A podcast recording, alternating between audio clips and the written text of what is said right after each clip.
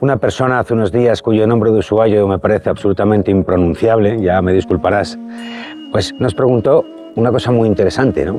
¿Qué es eso de ofrendar al espíritu cada acto, cada palabra, cada, cada sufrimiento, cada... ¿Qué es eso, no? De ofrendar al gran espíritu, al espíritu.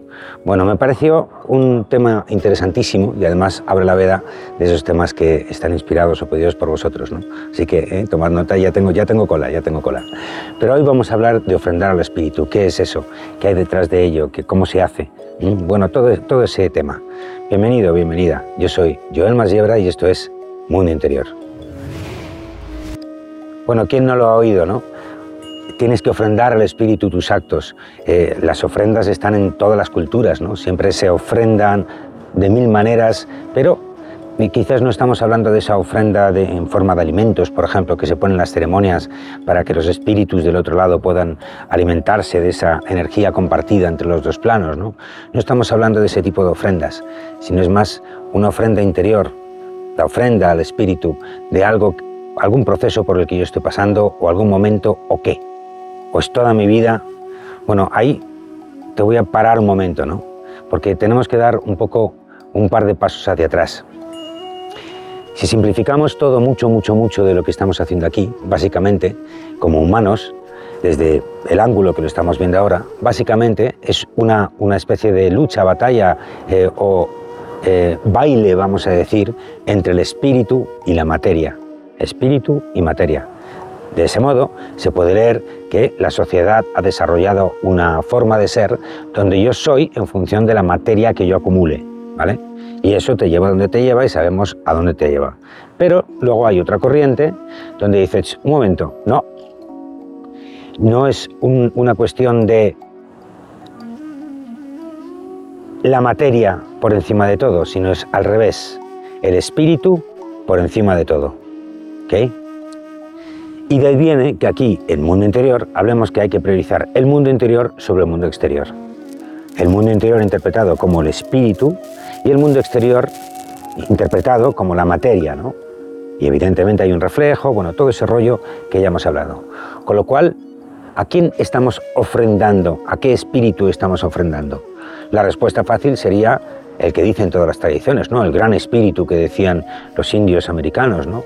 O la fuente que todo lo es, que se dice ahora mucho, ¿no? o el creador, aquella entidad que es donde todos estamos imbuidos porque lo crea todo, la fuente que todo lo es. Y nosotros somos una microgota de eso, ¿no? Pero hay una chispa de esa fuente dentro de nosotros. Entonces aquí surge un dilema, ¿no? Entonces, ¿a quién estoy ofrendando? ¿Al espíritu, a la fuente? ¿A mí? ¿A mí yo soy? ¿Cómo, cómo funciona eso, no? La respuesta es relativamente sencilla en el momento que uno entiende que eso es así, pero, y aquí este, el gran pero, que somos niños de parvulario, somos niños de teta, que recién entendemos que hay una chispa divina que yo soy, que, yo, que mi alma, mi espíritu, mi trayectoria, mi multidimensión de mi ser completo va mucho más allá de mí mismo, ¿no? que es el que yo me toco aquí. Desde camino hacia arriba hay muchas cosas. Está el alma, está tu yo soy y mi yo soy, está las mónadas, y eso sigue subiendo, subiendo, hasta que la fuente que todo lo es. Y entre medias están los hermanos estelares, los ángeles, los arcángeles, todo lo que tú quieras. Y cada tradición tiene su rango de, de deidades o entidades, mejor dicho, más que deidades, hasta el absoluto, ¿no? Ese absoluto que también está en ti y que de hecho, cuando ya empiezas a entender el tema, de alguna forma tú estás creando esa creación de tu vida, es a través del espíritu, del el espíritu que guía tu vida. Y si te guía el espíritu, tienes que tener ciertos, ciertas reglas ¿no? interiores. No se puede, esto no es como ser de un club de fútbol. Es decir, que te guíe el espíritu implica pues, que sea por el bien de la humanidad, entendiendo que todos somos uno. ¿vale? Es decir, tú no puedes invocar el yo soy y de ahí el principio anterior de yo soy y tú también. Es decir, ya si estás en manos del Espíritu, si tú vas a ofrendar lo que vas a hacer al Espíritu es porque ya entiendes que hay ahí una, un bien para la humanidad o para ti, eh, sin, intentando no irrumpir en tu alrededor. ¿no? Un ejemplo, por ejemplo, es en los temazcales que aquí hacemos aquí en la, escuela Cris Gaia, ¿no? que tienen tres puertas. Bueno, en la primera puerta, una de las primeras cosas que hacemos es ofrendar a la Madre Tierra el qué. Bueno, pues en ese contexto, que es una ceremonia de limpieza, con los cuatro elementos presentes, pero sobre todo las, abuelitas y Tatewari, ¿no? el, fuego, el elemental del fuego.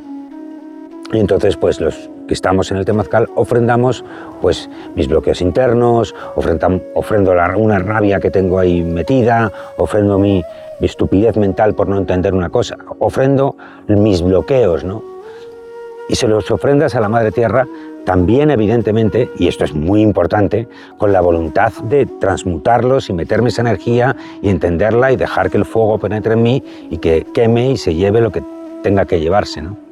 Pequeño proceso de mini muerte, vamos a decirlo así, pero no es mini muerte, es más bien limpieza interior. ¿okay?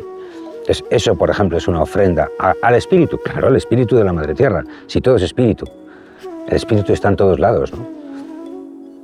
Con lo cual, así ahí es un poco como se cierra el ciclo, ¿no? Es decir, sabes que estás haciendo algo en, tu camino interior, con conciencia de lo que estás haciendo, pero también conectado a esa inteligencia superior y lo puedes dejar perfectamente ahí, pero que esté alineado con tu propósito de vida, con tu camino espiritual.